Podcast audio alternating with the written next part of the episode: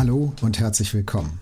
Mein Name ist Jörg Dechert und bevor wir in die heutige Podcast-Folge starten, möchten Uwe Heimowski und ich euch, unseren Podcast-Hörern, Danke sagen. Danke für euer Interesse. Ihr habt uns damit zwischenzeitlich auf Platz 1 der deutschen Apple Podcast Charts in der Kategorie Christentum katapultiert. Und danke für euer Feedback. Damit helft ihr uns, diesen Podcast weiterzuentwickeln. Wenn es euch gefällt, empfehlt uns gerne weiter. Aber jetzt zu unserem heutigen Thema. Wir sprechen über Wahrheit und Wahrhaftigkeit in einer pluralistischen Gesellschaft. Was ich während der Pandemie an WhatsApp-Nachrichten gekriegt habe, äh, was ich an ansonsten über sozialen Medien an, an Sachen gekriegt habe. Und Leute, Leute geben dir das mit der vollen Überzeugung, hier kommt jetzt die Wahrheit. Ich sage dir, wie es richtig ist. Im Internet gibt es ja zu jeder absurden Meinung mindestens einen, der sie vertritt und heute mindestens 100, die sie glauben. Also ein Link ist doch kein, keine Quelle und ein YouTube-Video ist doch kein Beweis. Warum komme ich denn nicht vor, Mensch? Meine Welt kommt hier nicht vor. Und dann grenzt man sich ab vom Mainstream und findet den Mainstream oder den Zeitgeist falsch, weil man sich schlicht vergessen fühlt. Diese, diese Suche nach Wahrheit, diese Frage auch nach Medienwahrheit, die erfordert doch von mir diese Vielstimmigkeit, mir daraus ein eigenes Bild zu machen. Und dieses Bild ist nicht einfach die Addition aller dieser Stimmen, denn die passen nicht zusammen. Was ist wahr? Was ist gelogen? Welchen Quellen kann man zwischen Mainstream und alternativen Fakten noch glauben? Und wie verortet sich der christliche Wahrheitsanspruch in unserer medialen Meinungsvielfalt?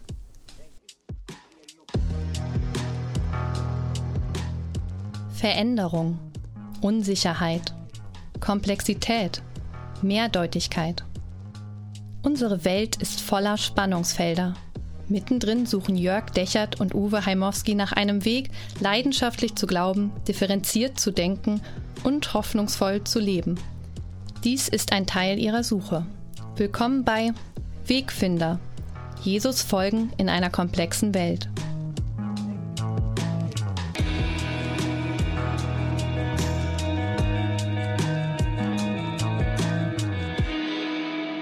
Hallo Uwe, ich grüße dich. Hallo Jörg, schön.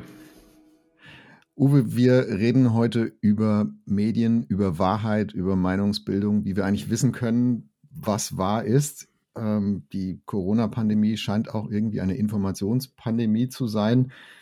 Die öffentliche Meinungsbildung ist ein wesentliches Instrument in der Pandemiebekämpfung und ich finde zumindest, sie funktioniert nicht immer hilfreich an der Stelle. Also wir haben viel auch erlebt und erleben es immer noch an Falschmeldungen, an Verzerrungen, und viele Leute, die auch so ein bisschen hilflos fragen, pff, was kann ich da eigentlich überhaupt noch glauben? Wie finde ich da Wahrheit? Wie finde ich Wirklichkeit? Ich habe mich, ich habe mich in den letzten Monaten oft gefragt, wie wäre die ganze Pandemie und die Pandemiebekämpfung eigentlich anders gelaufen vor 20 oder 30 Jahren, bevor das Internet so in der Breite der Gesellschaft angekommen ist?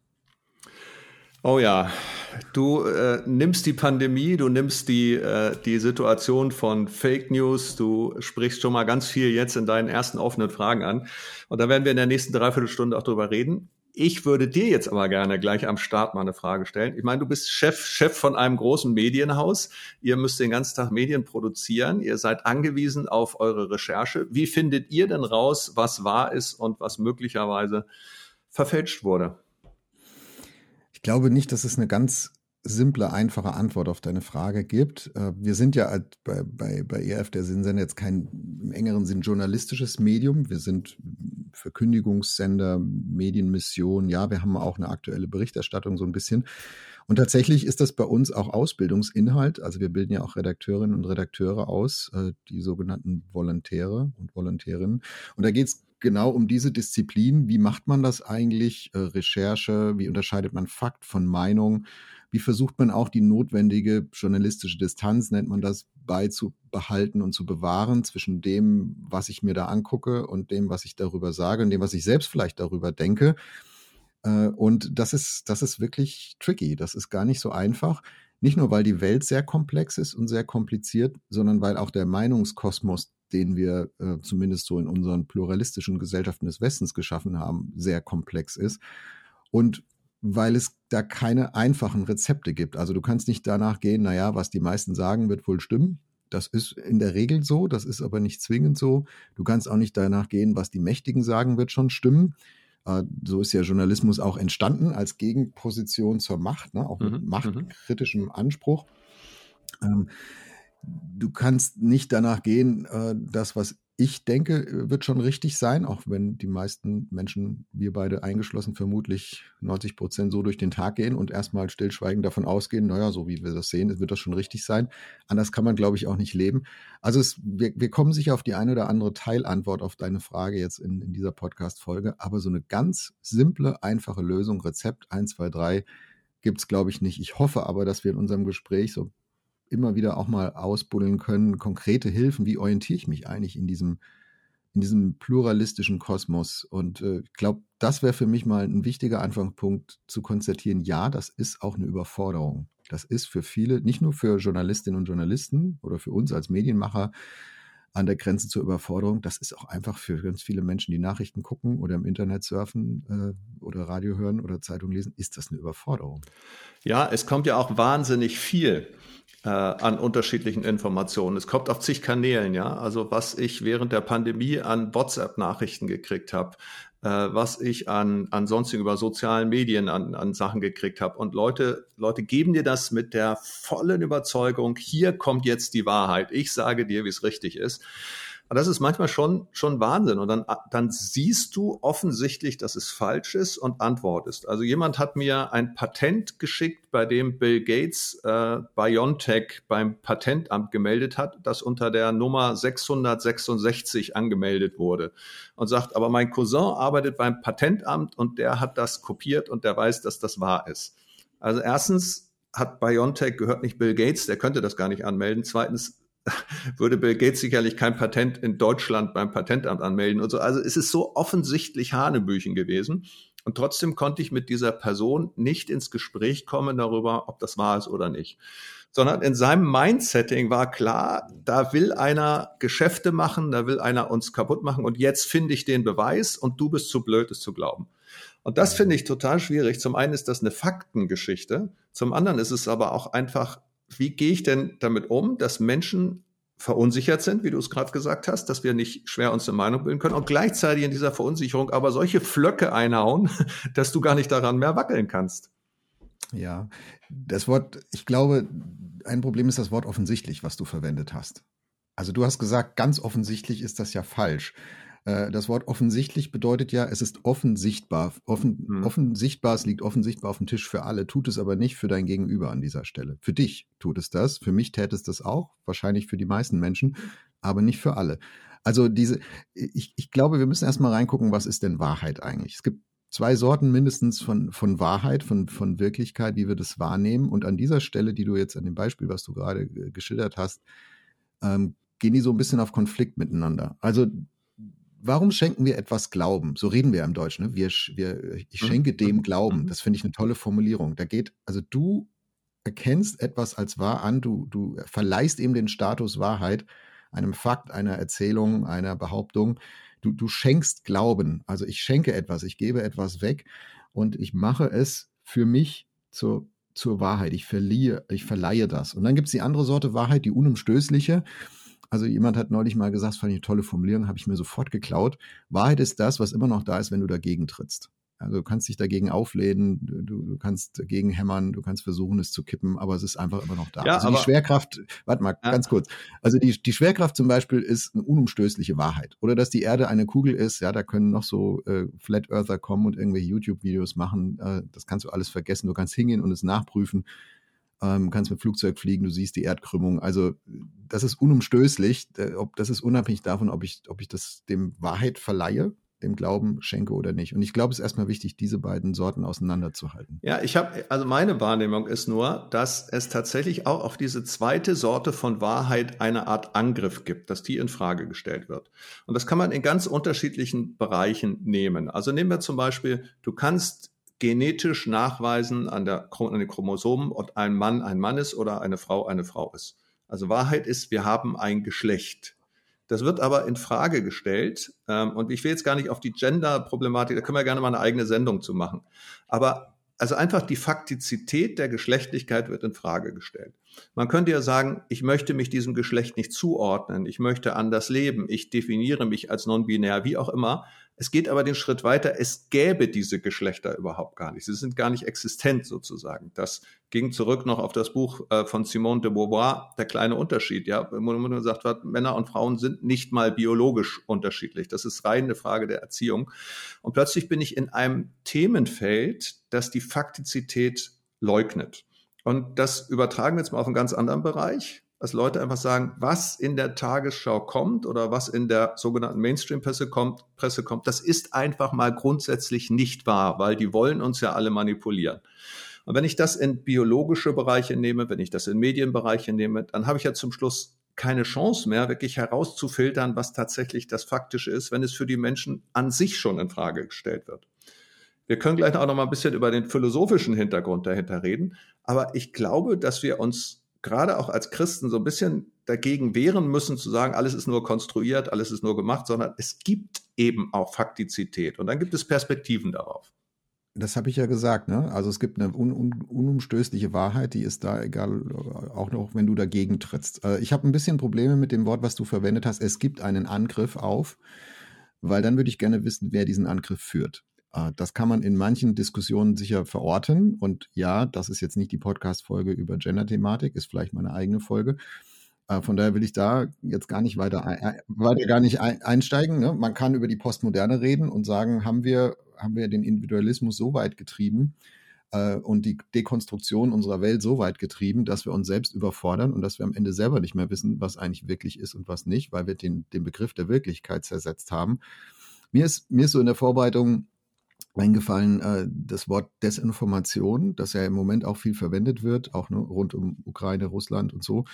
Äh, Desinformation ist eigentlich eine super Erfindung vom KGB gewesen im Kalten Krieg. Und die Idee ist nicht, den Leuten eine glatte Lüge vorzusetzen, weil die meisten Menschen, nicht immer, aber oft, doch eine sehr glatte Lüge ganz gut identifizieren können und unterscheiden können äh, von, von Wahrheit, sondern Lüge und Wahrheit so miteinander zu vermischen, dass du am Ende nicht mehr aus noch einweist, einweist und dann zu dem Schluss kommst, na ja, man kann ja sowieso nichts mehr glauben. Und dich das Ganze und die Wahrheit sozusagen vom, aus dem Spiel genommen wird als Größe. Denn wenn die Wahrheit aus dem Spiel ist als Größe, dann gewinnen die Mächtigen. Also dann, wenn du dann die Macht hast, kannst du machen, was du willst. Das, die Wahrheit ist das Einzige, was dich eigentlich noch einhegen könnte. Und wenn du sie aus dem Spiel genommen hast, ist sie weg. Also das ist die Idee hinter Desinformation, glaube ich. Ja. Und, äh, und das und äh, weil du über Angriff gesprochen hast, also man kann das als Waffe einsetzen und das ist auch gemacht worden. Und das wird auch immer wieder gemacht. Äh, ich werde vorsichtig, da jetzt pauschale Zuordnung zu machen und sagen, es sind immer die oder immer jene. Man kann es ganz gut sehen, äh, 2017, Kellyanne Conway, damals Pressesprecherin von, von Trump, in den USA, als sie diesen unsäglichen Begriff verwendet hat, Alternative alternativen Fakten, alternative Fakten, um eine glatte Lüge ihres Chefs zu verdecken und die, die Meinung, die faktenwidrige Meinung ihres Chefs auf dieselbe Ebene zu heben, wie, wie die unumstößlichen Fakten, die immer noch da sind, wenn du dagegen trittst. Also das ist für mich ein, ein, ein Sakrileg gewesen, als, als jemand, der eine wissenschaftliche Ausbildung hat, von alternativen Fakten zu reden, weil das hebt Fakten und Meinung auf dieselbe Ebene. Diese zwei Sorten Wahrheit macht sie gleich, aber sie sind nicht gleich. Und so, da bin ich wieder bei dir und würde ja. sagen, genau, das ist ein Angriff, der ist bewusst so gesetzt worden, damit man mit den Leuten machen kann, was man will. Ja, ich würde noch, also natürlich ist dieses sozusagen, äh, ich möchte jetzt auch nicht verschwörungstheoretisch argumentieren, zu sagen, da sitzt irgendwo eine bestimmte Lobby äh, in New York und die, die orchestriert das alles, was hier passiert. Ich möchte aber trotzdem zwei Quellen mal für so einen Angriff wahrnehmen. Also die Neue Zürcher Zeitung hat vor ein paar Jahren mal äh, untersucht, was so an Fake News über Angela Merkel durchs Internet geschwört ist. Und da gab es zum Beispiel dieses Bild, dass sie äh, in Freital bei Dresden sich mit einem Asylbewerber ein Selfie aufgenommen hat. Das ist ja um die Welt gegangen, ist ja berühmt geworden, dieses Selfie. Ja. Äh, und es gab Leute, die haben in dieses Selfie das Gesicht von Anis Amri reingeschnitten. Also das war der Attentäter auf dem Weihnachtsmarkt äh, in Berlin. Und dieses Selfie mit dem Konterfei von Anis Amri wurde bei Facebook, ich weiß gar nicht, es war glaube ich 18.000 Mal geteilt oder so. Und die NZZ hat nachgewiesen, es kam aus einem Keller aus Moskau. Also es war tatsächlich Das waren Trolle in Moskau, die versucht haben, damit die Bundesregierung zu destabilisieren. Also das war tatsächlich ein Versuch, medial anzugreifen. Es gab andere Sachen, die dann behauptet wurden, dass in Deutschland äh, nur noch Schneemänner erlaubt sind, wenn man auch einen schwarzen Schneemann daneben baut und so. Also völlig abstruse Geschichten, die aber sozusagen gelaufen sind. Das zweite ist für mich tatsächlich auch eine, eine Ebene der philosophischen Schule. Also das, was ich lerne. Du hast es vorhin angesprochen, Konst, äh, Dekonstrukt, äh, Dekonstrukt, schön, Dekonstruktion. Dekonstruktion. Äh, diese ganze Idee zu sagen, es gibt keine Wahrheit, es gibt keine Wirklichkeit, wir konstruieren sie nur. Ähm, und das ist tatsächlich eine philosophische Schule, die unsere Zeit extrem äh, beeinflusst.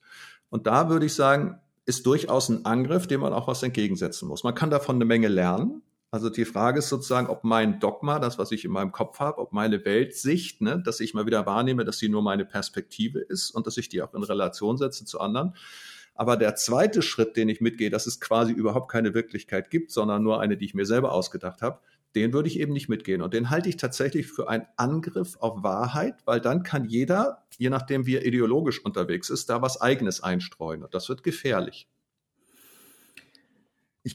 Also ich möchte erstmal das, ähm, die, die gute Absicht hinter dem Dekonstruieren auch würdigen an dieser Stelle. Also Angriff heißt ja immer, ich, ich äh, versuche dem anderen zu schaden und das irgendwie einzufehlen.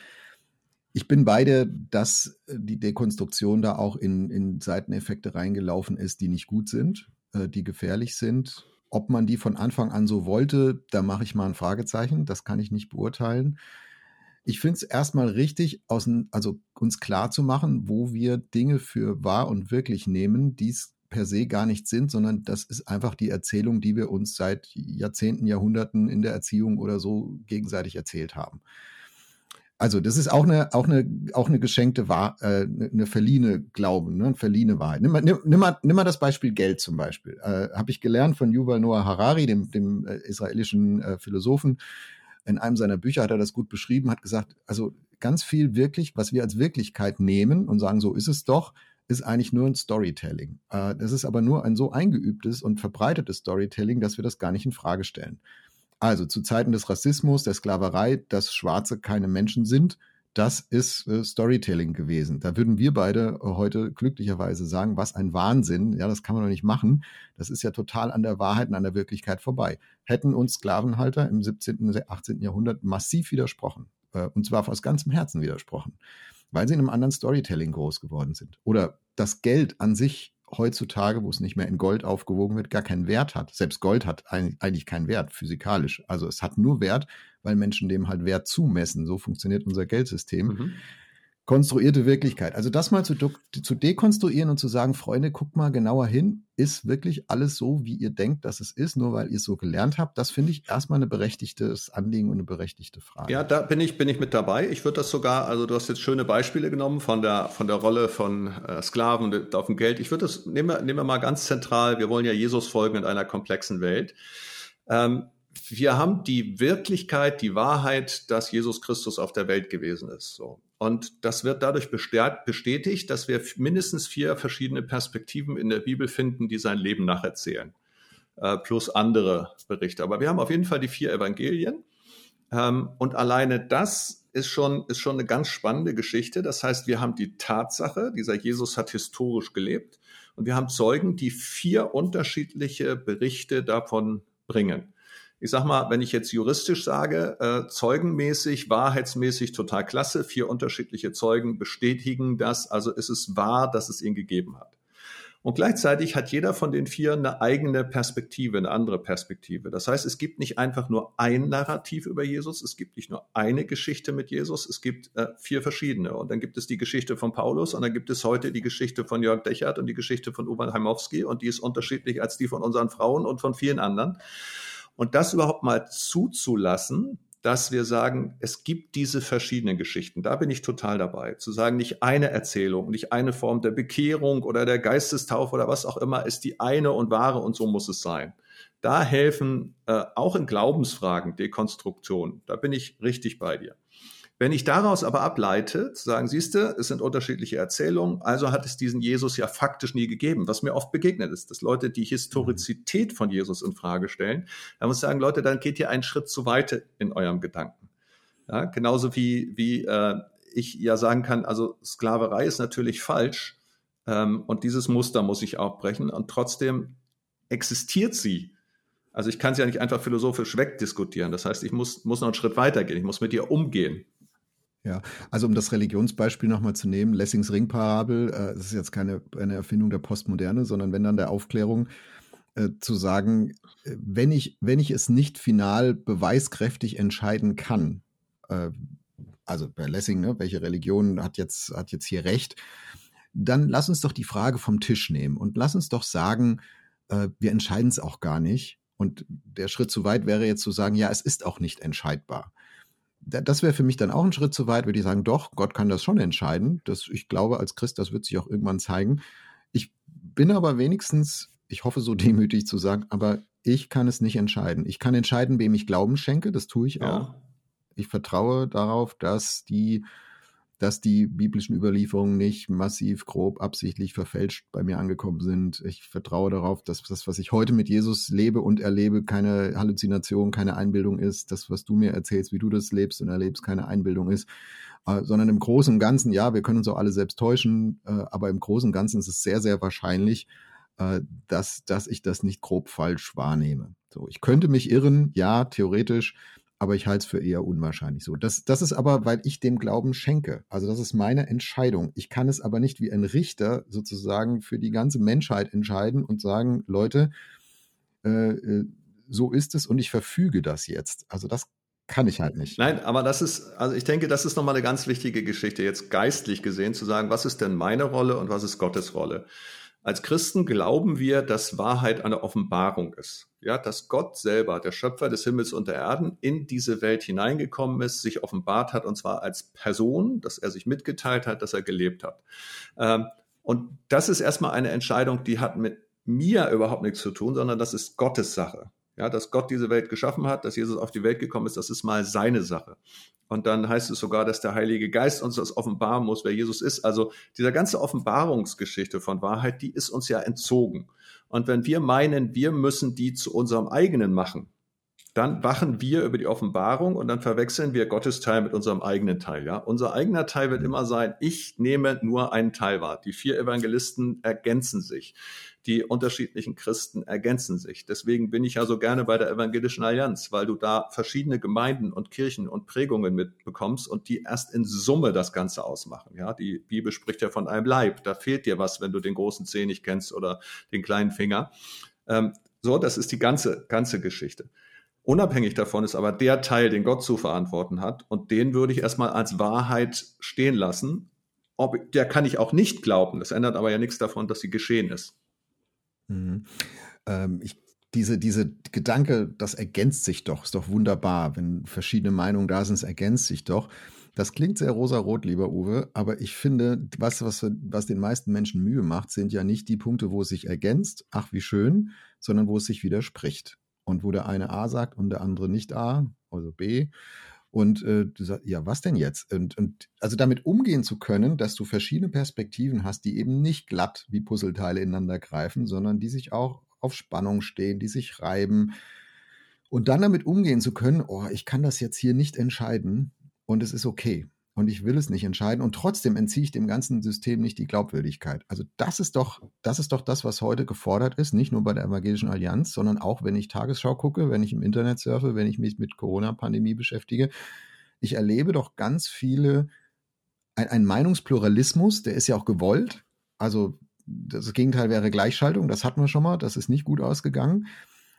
Also wir erleben einen Meinungspluralismus und das ist eine, also diese, diese Suche nach Wahrheit, diese Frage auch nach Medienwahrheit, die erfordert doch von mir als, als Rezipient, als Nutzerin, als Nutzer, als jemand, der ne, Tagesschau guckt, Zeitung liest und so, erfordert es doch, diese Vielstimmigkeit, mir daraus ein eigenes Bild zu machen. Und dieses Bild ist nicht einfach die Addition aller dieser Stimmen, denn die passen nicht zusammen. Also ich werde immer Teile nehmen und ich werde immer Teile verwerfen. Ich werde immer sagen, dem schenke ich jetzt Glauben.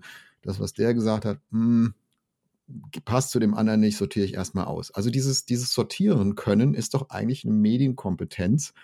was wir brauchen, wenn wir in so einer Mediengesellschaft wie unserer irgendwie mit Wahrheit umgehen wollen, oder? Ja, und aber die hat zwei Ebenen. Die hat zum einen die Ebene, dass ich herausfinden muss, was sind wirklich die Fakten. Du hast vorhin gesagt, es gibt zwei Formen von Wahrheit. Also ich muss Faktizität herausfinden. Das kann man ja mittlerweile im Internet über faktencheck.de Michael Voss, äh, der äh, einige Jahre Vorsitzender war der Christlichen Medieninitiative Pro, hat eine eigene Webseite gemacht, ein christlicher Journalist, wo man auch Fakten mal checken kann.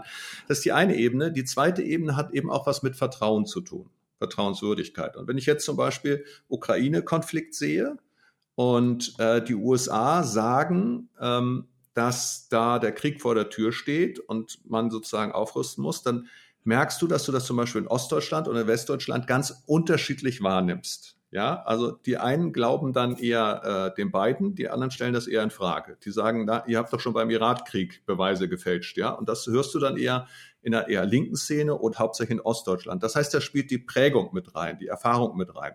Und dann sehen wir, wir haben Fakten, aber wir haben auch eine Bewertungsprägung.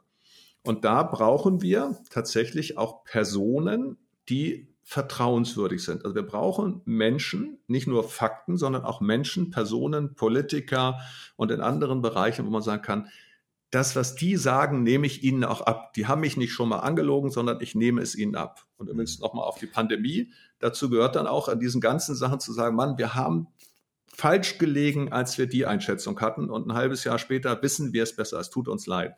Also Vertrauen hat auch mit Eingestehen von Fehlern zu tun. Ich glaube, ich gehe noch einen Schritt weiter und sage, die, äh, du hast jetzt gesagt, man kann entweder die Fakten prüfen oder Vertrauen schenken. Ich glaube, man kann die Fakten nicht prüfen. Also unsere Welt ist so komplex. Und gleichzeitig sind wir medial so bombardiert und übersättigt. Du weißt, was auf der anderen Seite des, des Planeten vor sich geht. Das wusstest du halt vor 400 Jahren nicht. Das, äh, da waren die Fakten alle in deinem Dorf. Konntest du hingehen und selber nachgucken, hm. ob der Schmied neu geheiratet hat oder nicht oder ob die Burg abgebrannt ist oder nicht. Ähm, aber das kannst du heute nicht mehr. Du hast keine Chance, die Fakten selber nachzuprüfen. Und das finde, das, das finde ich auch so beschwerlich jetzt bei dem ganzen Corona-Informationsthematik. Da schickt dir jeder irgendeinen Link und irgendein Video und sagt, recherchier mal selbst. Ne? Also selbst, mhm. denk doch mal selbst. Recherchier doch selbst, dann wirst du es auch rausfinden. Und ich denke, ja, Moment, im Internet gibt es ja zu jeder absurden Meinung mindestens einen, der sie vertritt und heute mindestens 100, die sie glauben. Also ein Link ist doch kein, keine Quelle und ein YouTube-Video ist doch kein Beweis. Also es ist, ich kann ja spielerisch äh, 100 Videos äh, finden, die das Gegenteil sagen. Also das ist eine Illusion und es ist eine Verführung zu denken, wir könnten selbst die Fakten checken. Das können wir an ganz vielen Stellen nicht, sondern wir müssen Vertrauen investieren. Die Frage ist nur, wem vertraue ich? Und da sage ich halt, äh, ich kann das gar nicht verstehen, wieso Mainstream so ein Schimpfwort sein soll, weil wir vertrauen doch im Alltag auch eher dem, wenn viele Leute zum Beispiel einen bestimmten Arzt empfehlen und sagen, hier, der Orthopäde ist super, kannst du hingehen. Also hm. ne, Orthopäden suchen ja immer irgendwie alle gute. da kannst du hingehen. Und wenn das fünf von meinen sieben Freunden sagen, dann sage ich doch nicht, ja, das ist ja nur Mainstream. Ich gehe lieber zu dem anderen. Äh, nein, natürlich schenke ich, also da, da investiere ich doch Vertrauen. Das ist doch völlig logisch. Äh, also Fakten selber nachprüfen zu wollen, ist ein ehrenwertes Anliegen. Aber ganz ehrlich, das geht in unserer komplexen Welt an den aller, aller, allermeisten Stellen nicht, weil wir nicht selbst hingehen können, es selbst angucken können, den Horizont, das Know-how haben. Und speziell, wenn es dann nochmal um Virologie geht oder, oder internationale Politik oder solche Dinge, ich habe nicht das Know-how, da die Fakten zu checken, aber ich kann mir aussuchen, welchen Quellen will ich vertrauen. Das ist meine Entscheidung. Ja, und in meinem Job, ich habe natürlich wirklich den, den Vorteil, dass ich ja zum einen in Berlin bin, zum anderen über die Evangelische Allianz auch mit vielen Werken vernetzt sind. Ähm, ich schaue nicht viele YouTube-Videos und äh, ich habe WhatsApp sogar vor kurzem gelöscht, weil man da einfach überflutet wird und es auch nicht so ganz datensicher ist. Äh, was ich mache, ich spreche einfach mit vielen Leuten. Ja, ich äh, versuche in Berlin mit Leuten zu reden aus verschiedenen Parteien, um mir anzuhören, wie schätzen Sie das dann ein? Wie sehen Sie das denn? Warum haben Sie diese Entscheidung zu dem Thema? Und manchmal, wenn man dachte, dahinter steckt irgendwie eine Ideologie oder so, dann lernt man plötzlich was Neues. Oder ich habe den Vorteil gehabt, weißt du, redest du mit Leuten, die äh, ein Missionswerk haben in Weißrussland und dir dir aus erster Hand erzählen, wie da Folter läuft und dann weißt du, was da abgeht. Also ich suche sehr viel das Gespräch mit Leuten, versuche das auch zu multiplizieren dann wieder in Leuten sozusagen. Das ist eine Quelle aus erster Hand, ja. Das ist immer der Punkt. Ich würde gerne noch mal kurz schwenken. Ich glaube, eine, eine Not, äh, und übrigens, ich glaube, dass man sehr viel Quellen aus erster Hand machen kann. Statt ein YouTube-Video kann man auch mal einen Termin machen mit einem Abgeordneten vor Ort oder mit sonst Leuten, die sich auskennen und die einfach mal fragen. Glaube, wir sind da so ein bisschen, also alles immer nur medial zu konsumieren, statt die Begegnung zu suchen und Leuten zuzuhören. Denn wenn ich jemand in die Augen schaue, sehe ich schon, ob der mir die Wahrheit sagt oder nicht, so halbwegs. Also, weißt du, ich, ich merke ja im Gespräch mehr. Ich würde gerne nochmal schwenken. Und eine Sache, die mir einfach auch viele, viele Christen sagen, und ich meine, deswegen gibt es den ERF und auch christliche Medienwerke, ist, ähm, dass sie einfach aus der Mainstream-Welt, die du ja positiv beschrieben hast, aber folgende Negativerfahrung machen, nämlich dass die kleineren Themen und damit die christlichen Themen, der Marsch für das Leben und weiß ich was, einfach schlicht nicht vorkommen ja, dass sozusagen unsere Themen, die wir auf dem Herzen haben, die wir voranbringen, dass die fehlen. Und zwar nicht, die werden manchmal auch falsch dargestellt, dann werden die Evangelikalen kriegen eins drauf oder wir hatten es beim Thema Missbrauch ja auch, dass dann, äh, äh, dass das, das Thema Kirche so aufgebauscht wird, wegen das Thema, während das Thema Sportvereine kaum eine Rolle spielt. Das ist die eine Seite, die andere ist das schlichte Weglassen von Dingen. Und das macht Menschen meiner Wahrnehmung nach schon auch Not, zu sagen, warum komme ich denn nicht vor, Mensch? Meine Welt kommt hier nicht vor. Und dann grenzt man sich ab vom Mainstream und findet den Mainstream oder den Zeitgeist falsch, weil man sich schlicht vergessen fühlt. Und das kann Christen betreffen, das kann aber auch einen Ostdeutschen betreffen, wenn keiner, kein Ostdeutscher in der Regierung sitzt. Ja, ich komme ja gar nicht vor. Ja, das betrifft sehr die, die, die allermeisten besonderen Anliegen, die jetzt nicht gerade zwei Drittel der Bundesbürger äh, betreffen, das wird den meisten Menschen sogar so gehen. Also vielleicht sagst du als Christ, also ich komme da nicht vor, okay, teile ich. Ne? Also das ist tatsächlich in, in meinem Leben, in meinen 24-7, in meiner Woche, spielt der Glaube eine deutlich größere Rolle als bei ARD, ZDF, RTL, der Tageszeitung, ähm, großen Internetportalen. Das ist gar keine Frage. Das finde ich vielleicht nicht hilfreich. Äh, da freue ich mich, dass es ein ERF gibt und anderes mhm. gibt. Ähm, das ist ja auch okay. Also dafür gibt es ja auch Spartenmedien, äh, Nischensender äh, und besondere Zeitschriften und Zeitungen und so. Alles gut. Ich warne nur davor, dann den nächsten Schritt zu gehen und dann Absicht zu unterstellen und zu sagen, und das ist eine sozusagen eine antichristliche Verschwörung, das ist mit Absicht so. Also da soll Jesus verleugnet werden, da soll Gott aus der Gesellschaft rausgedrängt werden. Weil ich behaupte, wenn du, wenn du ein anderes Anliegen hast, wo du zahlenmäßig nicht gerade äh, viele Leute auf die Waage bringst in Deutschland, dann wirst du das ganz genauso empfinden. Ähm, also wenn du, ich, ich konstruiere jetzt mal, ne, Rollstuhlbasketball, bist du, bist du vielleicht Fan von oder bist selbst jetzt im Rollstuhl, spielst Rollstuhlbasketball, kannst du auch sagen, kommt überhaupt nicht vor. Äh, ich werde hier diskriminiert. Äh, warum? Äh, ne, da, da, ist eine Verschwörung unterwegs. Und das ist natürlich Quatsch, sondern man muss einfach sagen, sorry, aber rein zahlenmäßig interessiert Rollstuhlbasketball nicht so viele Leute wie die erste Bundesliga. Fußball ist halt so, finde ich schade, ähm, ist auch ein bisschen eine Engführung. Äh, können wir auch gleich auch mal medienkritisch reden. Also ich will jetzt gar nicht den Medienbetrieb per se pauschal verteidigen. Ich bin nur ich möchte da nur differenzieren und sagen, also der eine Schritt ist die Wahrnehmung, genau, meine Themen kommen nicht vor, manchmal werden sie auch verzerrt dargestellt und Vielleicht kennst du das auch, wenn dann so eine verzerrte Berichterstattung kommt, denkst du, meine Güte, das andere habe ich denen bisher immer geglaubt. Aber hier bei dem Thema, wo ich mich eigentlich besser auskenne, wenn das so daneben ist, ist das andere vielleicht auch so daneben, immer. Äh, also kann man ja auch so ein paar unheilige Fragen mal fragen. Ja, genau, aber da entsteht ja teilweise auch das Misstrauen gegenüber Medien, dass man sagt, jetzt, jetzt, wo ich mal dabei war, da, da habe ich es anders erlebt und deswegen kommt da was. Übrigens, ähm, ich bin da völlig bei dir, bei dem, äh, Gedanken, dass dahinter nicht irgendeine Verschwörung steckt, sondern ich bin ja Interessenvertreter. Ja, das bin ich sozusagen vom Beruf. Und das heißt, ich bin beim Bundestag akkreditiert, um das, was Christen äh, im, aus dem Bereich der Allianz auf dem Herzen liegt, ins Gespräch zu bringen. Und ich merke, dass ich dazu viele Gespräche führen kann. Ich merke auch nicht, dass die alle jetzt sagen, juhu, die evangelische Allianz kommt, aber es gibt in jeder Fraktion Leute, die haben dafür einen Auftrag. Es gibt in jeder Fraktion Leute, die sind dafür offen. Ähm, und ich glaube, dass wir manchmal das Empfinden auch haben, dass wir unsere Themen nicht wiederfinden, weil wir sie schlicht und ergreifend auch nicht einbringen in die Debatte. Viele Verbände sind besser organisiert, ja, die tun sich zusammen, die haben eine Stimme, die äh, äh, bringen ihre Themen ein. Und insofern glaube ich, es liegt auch ein Stück weiter dran, wie melden wir uns? Ja, schreiben wir Leserbriefe? Äh, nehmen wir Einfluss? Produzieren wir gute Sachen? Sind die interessant? Ne? Sind da Artikel, die auch für, eine, für ein weltliches Medium spannend sind? Haben wir Themen in der politischen Diskussion, die Leute nach vorne bringen? Und dann merke ich durchaus auch eine Wahrnehmung. Also, um es mal ein bisschen plakativ zu sagen, Ich glaube halt nicht, man kann auf der einen Seite die böse Welt verdammen und auf der anderen Seite aber erwarten, dass sie bitteschön äh, richtig korrekt und befürwortend über dein eigenes geistliches Anliegen berichtet. Das geht halt nicht. Also ich muss schon die, die Berührung suchen und die damit auch die Auseinandersetzung, auch mich der Kritik aussetzen, auch dem Unverständnis und ganz vieles von dem, was sonntags so auf unseren Kanzeln gepredigt wird, was in unseren Gottesdiensten stattfindet. Und unser meine ich jetzt sehr breit, ne? also von Freikirche, Landeskirche, katholisch, evangelisch, egal. Das ist für, äh, für, für andere Leute, die mit Gott und Bibel und Jesus nicht viel am Hut haben, auch einfach total unverständlich. Dem müssen wir uns mal stellen. Das ist jetzt nicht unser Thema für diese Folge, ist vielleicht mal ein mhm. Thema für eine andere Podcast-Folge. Aber aus diesem Unverständnis und äh, dann auch dem Missverständnis dann zu machen, äh, na, das Christentum wird hier bekämpft und geht den Bach runter und äh, soll verdrängt werden, so, das finde ich halt äh, eine Brücke zu weit. Also das, da, da, da komme ich da nicht mehr mit. Genau, wobei das ja, das gibt's ja tatsächlich auch in anderen Bereichen. Ne? Ich mag zum Beispiel Basketball. Äh, wenn ich manchmal nachts nicht schlafen kann, dann gucke ich mir eine Übertragung von einem NBA-Spiel an. Äh, und wenn du dann die Begriffe da hörst, ja, also allein die, die ganzen Worte, die die gebrauchen, die kannst du als Nicht-Basketball-Insider komplett nicht verstehen. So, und aber in dieser geschlossenen Welt bist du, äh, da ist das alles in sich logisch und jetzt war da gerade wieder irgendwie der Buyout von irgendwem und du verstehst eigentlich kein, kein Wort.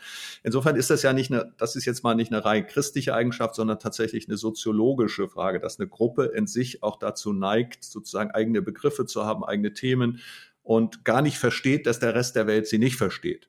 Ähm, und trotzdem, weil wir ja auch eine missionarische Sendung haben, also der Basketball-Fan, der muss ja nicht unbedingt, der kann ja damit zufrieden sein. Aber als Kirche hast du natürlich auch einen Auftrag, eine Botschaft in die Welt zu tragen. Und wenn du dann eine unverständliche Sprache kriegst, dann wird es nochmal noch mal komplizierter. Ne? Das, ja, also das schreit geradezu nach einer, nach einer Podcast-Folge. da habe ich, hab ich voll Lust drauf. Das werden wir sicher mal machen. Ja. Äh, lass uns noch mal nach vorne gucken, Uwe. Also die, die Corona-Pandemie wird jetzt irgendwie weiter schippern und äh, im Sommer wird es wahrscheinlich entspannter werden. Und vielleicht wird es auch so die, die Informationskatastrophen äh, und äh, Missverständnisse und Wahrheitssuche da auch ein bisschen zumindest erstmal vordergründig entspannen. Mag sein.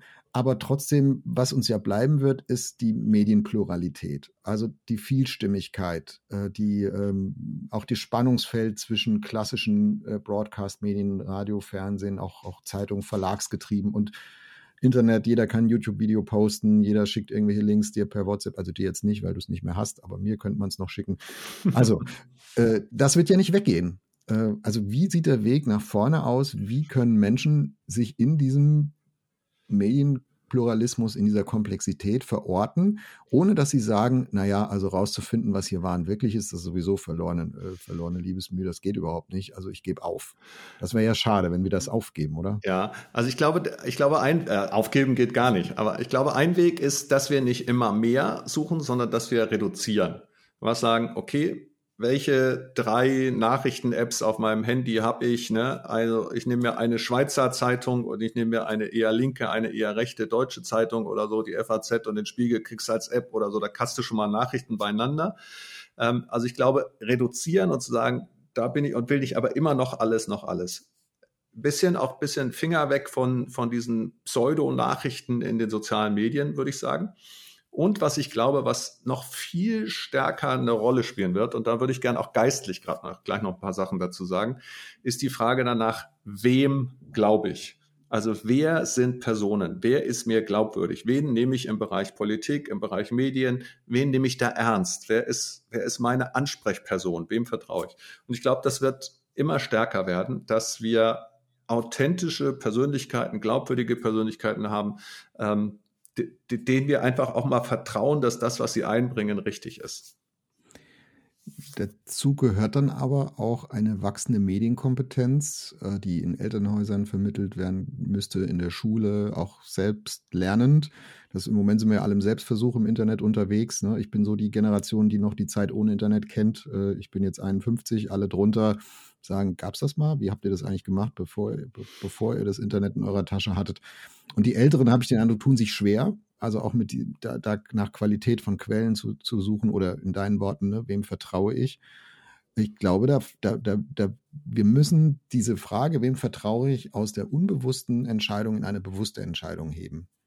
Also, dass wir nicht einfach äh, was für wahr halten, weil es uns in den Kram passt, das ist ja bei, bei vielen äh, Dingen, die jetzt so während der Corona-Pandemie gelaufen sind und weitergeleitet worden, oft so, die, die Leute glauben das, weil sie es gerne glauben wollen. So sind wir Menschen, psychologisch einfach. Äh, also nicht dem zu glauben, weil es mir in den Kram passt, unbewusst, sondern bewusst zu fragen, wem möchte ich Vertrauen schenken? Es ist ein wertvolles Gut, was ich habe. Ich schenke Vertrauen. Mhm. Äh, und das kriegt nicht jeder. Ich verschenke ja auch nicht sonst alles an alle. Also wem, wem schenke ich das? Schenke ich das irgendeinem vorbestraften Koch auf Telegram? Ehrlich? Ja, also da müsste ich eigentlich so weit kommen zu sagen, das, das sollte, äh, das würde ich im normalen Leben auch nicht tun. Und ich muss ganz ehrlich sagen, ich würde es nur tun, weil es mir in den Kram passt. Das ist aber schlecht. Also das sagt ja nichts über den Wahrheitsgehalt aus, sondern erzählt, sagt mir eigentlich mehr über mich aus als, als über den Wahrheitsgehalt dessen, was ich da jetzt gerade vor mir habe. Also daraus eine bewusste Entscheidung zu machen, wem möchte ich Vertrauen schenken, welchen Menschen hast du hervorgehoben, welchen Quellen, welchen Persönlichkeiten. Und umgekehrt finde ich für uns als Christen auch die Aufgabe, diese Menschen zu sein. Ja. Also äh, vertrauenswürdig zu handeln, zu reden, Vertrauen zu werben, das gut zu erklären, äh, Kritik auszuhalten, nicht in Schwarz-Weiß abzurutschen, nicht die große Verschwörung äh, hervorzuholen, äh, weil wir überfordert sind. Äh, das ist mühsam, aber ich kenne keinen besseren Weg irgendwie. Ja, ich habe, ich hab, als damals Pegida in Dresden gestartet ist, habe ich einen Artikel dazu geschrieben, habe gesagt, wem laufen wir eigentlich nach? Lutz Bachmann, vorbestrafter Neonazi. Ich habe überhaupt nicht gesagt, dass die Anliegen äh, falsch sind. Ich habe nur gesagt, wem laufen wir nach und habe das mal durchbuchstabiert und habe daraufhin also unfassbar viele wirklich brutalste Leserbriefe gekriegt. Also kannst du dir nicht vorstellen, einer schrieb, ich wünsche dir, dass ein Moslem deine Kinder vergewaltigt, damit du erlebst, was du da gerade geschrieben hast. Ja, wenn wir uns nicht wehren gegen den Islamismus. Dabei habe ich nur gefragt, wem laufen wir eigentlich nach? Äh, und da hat man gemerkt, also Leute, Leute sind teilweise so, so, so wild und blind und trotzdem müssen wir diese Frage immer wieder stellen. Wem laufen wir eigentlich nach? Wer gibt uns die Ziele vor? Und jetzt nochmal geistlich, was mir sehr wichtig ist, Jesus hat ja gesagt, ich bin der Weg und die Wahrheit und das Leben. Also Jesus hat sich selber als Person, als Wahrheit beschrieben und gesagt, ich bin die Wahrheit. Und das in dem Zusammenhang mit, ich bin der Weg. Das heißt, dieser Weg ist ja gehbar. Man kann ihm ja folgen. Wir sprechen ja von Nachfolge. Man kann ihm nachgehen. Äh, und wenn ich mal hingucke, wie hat Jesus gelebt, ja, dann merke ich, da stimmt Wort und Tat überein. Das ist einfach so dann äh, ist es zugewendet zu Menschen und so. Und ich glaube, wir brauchen in dieser Zeit Christen, die Jesus nachfolgen, die versuchen, ehrlich zu sein, wahrhaftig zu sein, nicht im Sinne von heilig und perfekt, das können wir nicht. Dazu gehört auch, dass man Fehler zugibt, dass man sich auch mal erwischen lässt vom Fehler und dass man auch mal beschämt ist und sich entschuldigt, das gehört dazu. Ähm, aber dieses zu sagen, weil Jesus als Person Wahrheit ist, ist das Größte, was wir, wenn wir ihm nachfolgen, in diese Welt bringen können, ist, dass wir uns zu authentischen, ehrlichen, wahrhaftigen Menschen entwickeln. Inklusive der Ehrlichkeit zu sagen, hier haben wir Mist gebaut und es tut mir leid. Und es aushalten, dass es immer wieder Phasen gibt, in denen in der Politik, in der Gesellschaft, in der Familie, in der Gemeinde andere die Oberhand gewinnen, die nicht wahrhaftig sind. Und mal vielleicht auch für Jahre das Geschehen bestimmen und dominieren, äh, obwohl sie äh, charakterlich eigentlich Schweine sind. Also das, äh, das muss man dann auch aushalten können. Das gehört dann, finde ich, auch dazu. Und trotzdem lohnt sich der, der Kampf um die Wahrhaftigkeit, nennen wir es mal vielleicht so. Hm. Ja, wobei auch da, ne, auch da müssen wir wieder du hast vorhin gesagt, wir sollen nicht Leuten was unterstellen. Ne? Charakter, es gibt Leute, die charakterlich Schweine sind. Es gibt Diktatoren und sonst was. Wir müssen aber auch wiederum vorsichtig sein, dass wir als Christ da nicht irgendwelche Maßstäbe. Ne? Joachim Gauck mit einer Frau als Bundespräsident zusammengelebt, mit der er nicht verheiratet war. Dann gab es Christen, die sagen, den kann ich gar nicht mehr glaubwürdig finden, weil der in Ehebruch lebt oder so. Ähm, dabei war der ein guter Präsident und er hat ein paar Reden gehalten zum Thema Freiheit und Verantwortung, wo ich sage, Leute, lest euch die nochmal durch. Ja, da können wir als Christen eine Menge leben, lesen und so. Also wir müssen dann auch schon vorsichtig sein, dass wir die Leute nicht verurteilen oder beurteilen. Aber du hast natürlich recht. Wir können nicht erwarten, dass wir in einer gefallenen Schöpfung leben und alle immer nur das Gute wollen. Ne? Man muss schon auch mit dem anderen rechnen. Aber umso mehr sind wir ja gefordert, es zu leben, es einzubringen und das auch zu erzählen. Du hast vorhin von Narrativ gesagt, ja, von Erzählung, die Geschichte von Jesus zu erzählen, wieder und wieder zu erzählen, damit es sich lohnt und attraktiv ist, diesen Weg auch zu gehen. Mhm. Also ich wollte, nur um das nochmal klarzustellen, ne, ich wollte jetzt nicht charakterliche Einwandfreiheit fordern von irgendwem, äh, schon gar nicht von, von dir oder von mir. Also da ich zumindest kenne mich gut genug, um zu wissen, das werde ich nie erreichen. Das ist nicht der Punkt, sondern wenn wir über Wahrhaftigkeit reden, müssen wir auch aushalten, dass andere unwahrhaftig sind. Und trotzdem dürfen wir uns das Ziel dann nicht nehmen lassen und sagen, na ja, wenn alle lügen, dann lüge ich halt auch. Äh, Weil es ja eh egal ist. Das hatten wir am Anfang mit Desinformation. Ja. Ne? Wir können Lüge von Wahrheit ja eh nicht unterscheiden, dann ist ja auch egal. Nein, es ist nicht egal. Ähm, weil äh, am, am Ende gibt es einen, glaube ich, der sehr genau unterscheiden kann, was gelogen war und was wahrhaftig war was nach bestem Wissen und Gewissen gedacht und getan und gesagt und unterlassen wurde und äh, was, was nicht, mit, was mit verbogenen Absichten getan wurde. Und das ist Gott. Und äh, ich kann jetzt nicht für ihn sprechen und ich kann nicht für ihn richten. Das Gute ist, ich muss es auch gar nicht, weil das kann er schon ganz gut alleine. Und das wird er auch eines Tages tun. Also für mich ist so die, die Tatsache, dass die, die Weltgeschichte auch ein, ein, ein Finale haben wird und äh, dass Gott sich das Ganze anguckt äh, und auch, auch sehr klar Recht sprechen wird, ist für mich auch eine wirkliche Befreiung, eine wirkliche Freiheit, weil das hilft mir auszuhalten, äh, wenn Menschen mir ins Gesicht lügen heute. Ich, ich, muss, ich muss nicht zurückschlagen. Ich muss es nicht jetzt richten. Ich muss es jetzt nicht aufklären. Und ich kann vor allem auch mit den Dingen umgehen, wo ich selber nicht so richtig weiß, was ist jetzt wahr und was ist Lüge, was ist richtig, was falsch. Also ich kann mehr offen lassen, wenn ich weiß, dass Gott es am Ende schließen wird. Ja. Ich denke, wenn ich Gott nicht hätte und das nicht wüsste, dann würde es mir schwerer fallen, weil dann müsste ich ja jetzt und hier alles entscheiden. Weißt du, wie ich meine? Ja, absolut. Also das ist mir, weißt du, ich stand in Kenia in einem Slum, ja, und hab, hätte verrückt werden können, als ich die Kinder da gesehen habe. Und dann zu wissen, Gott wird das letzte Wort haben, ja, Gerechtigkeit wird kommen. Das gleiche auf dem Bereich Wahrheit, äh, auf dem Bereich Manipulation. Ich finde das total wichtig. Und sicher wichtig ist, der Zweck heiligt eben nicht die Mittel für einen Christen schon gar nicht. Ich kann nicht einfach sagen, weil ich die gute Botschaft dann weiterbringe, dann sage ich halt die Unwahrheit oder die Halbwahrheit. Und da müssen wir auch, ja, wir haben ja auch so Erzählungen, ja, die immer wieder Erfolgsgeschichten sind. Du hörst diese ganzen Heldennarrative, ja, und wenn ich in die Bibel gucke, da sind eben Leute, in David, der ist gefallen, in Simson, der hat äh, kurz, kurz bevor er sozusagen Held war, hat er, hat er das Ganze noch verbockt. Also ich mag an der Bibel unter anderem, dass sie so sehr ehrlich ist und dass sie echt ist. Ja, und zur Wahrheit gehört eben auch, dass man versagen kann. Ganz persönliches Beispiel. Ich habe lange geraucht und dann wurde ich Christ und habe auf, aufgehört und irgendwann aus verschiedenen Umständen dann gern mal wieder ein Zigarillo geraucht und dann kam aber so der Punkt, wo ich gemerkt habe, okay, ich bin jetzt wieder Raucher geworden, obwohl ich das gar nicht wollte.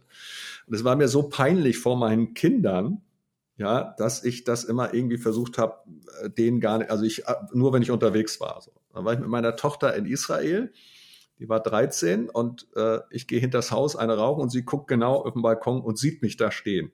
Und ich habe mich geschämt ohne Ende, ja. Das war mir mhm. so peinlich.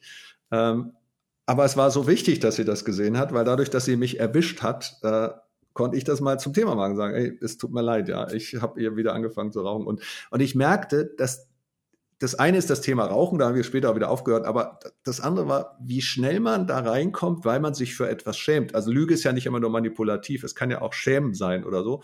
Und dann deckt man sich irgendwie zu. Und Wahrheit ist nicht nur am Endgericht, sondern auch hier schon absolut befreiend. Ja? Wenn ich die Wahrheit sage, wenn ich auch zugebe, was los ist, dann öffnet das ein Fenster für Vertrauen. Äh, und da schließt eben auch die Wahrheit zum Fehler mit ein. Also Wahrhaftigkeit in, in christlichen Kontext, christlichen Gemeinden, Kirche und so ist vielleicht auch nochmal eine, eine, ja. eine Podcast-Folge. Ich glaube, da gibt es auch einiges auch selbstkritisch zu, zu sagen. Ähm, wir gehen mal so jetzt auf die Zielgerade, Uwe. Unser Podcast-Folge neigt sich dem Ende zu. Wie immer die Frage, was nimmst du hauptsächlich aus unserem Gespräch mit? Ja, ich nehme mit, dass wir ähm, in dieser ganzen Situation der Desinformation und der Überforderung äh, trotzdem nicht resignieren brauchen, sondern dass wir, dass wir auf der Suche bleiben, äh, dass es sich gerade jetzt auch lohnt zu gucken, was ist echt, was ist wahr. Ähm, ich nehme mit, dass wir, dass wir ähm, gerade auch als Christen, glaube ich, eine Menge, Menge an Wahrheit einbringen können in diese Zeit, äh, dass Echtsein gefragt ist ja, ich glaube, dass es da eine Menge zu tun gibt. Und ich nehme aber auch mit, dass wir ein Stück demütig sagen müssen, wir leben in einer Zeit, in der wir das nicht hinkriegen, alles genau zu sortieren. Für mich ist nochmal klar geworden jetzt im Gespräch, wie, äh, wie zentral die Rolle von Persönlichkeit ist. Also die, die menschliche Komponente der Wahrheitsfrage. Mhm. Äh, Glaubwürdigkeit hast du es genannt, Wahrhaftigkeit. Ähm, jemand zu sein, jemand zu werden, äh, dem andere Vertrauen schenken können, qua Entscheidung, nicht qua Amt oder Mandat oder, oder weil man irgendwie den, den professionellsten Auftritt hat oder sowas mhm. auf der Bühne, sondern einfach, äh, weil Menschen spüren, mein Gegenüber ist authentisch, der ist echt, die ist echt.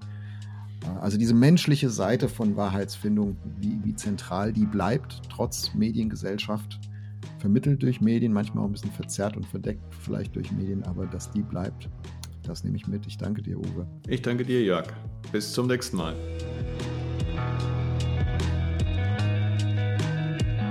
Das war Wegfinder. Jesus folgen in einer komplexen Welt. Was nimmst du mit aus dieser Folge? Welches Thema wünschst du dir für eine der nächsten Folgen? Gib uns gerne Feedback unter erf.de/slash Wegfinder. Auf Wiederhören bei der nächsten Folge von Wegfinder, ein Podcast von ERF, der Sinnsender. Mehr Podcasts von uns findest du unter erf.de/slash podcasts und natürlich bei Apple, Google und Spotify.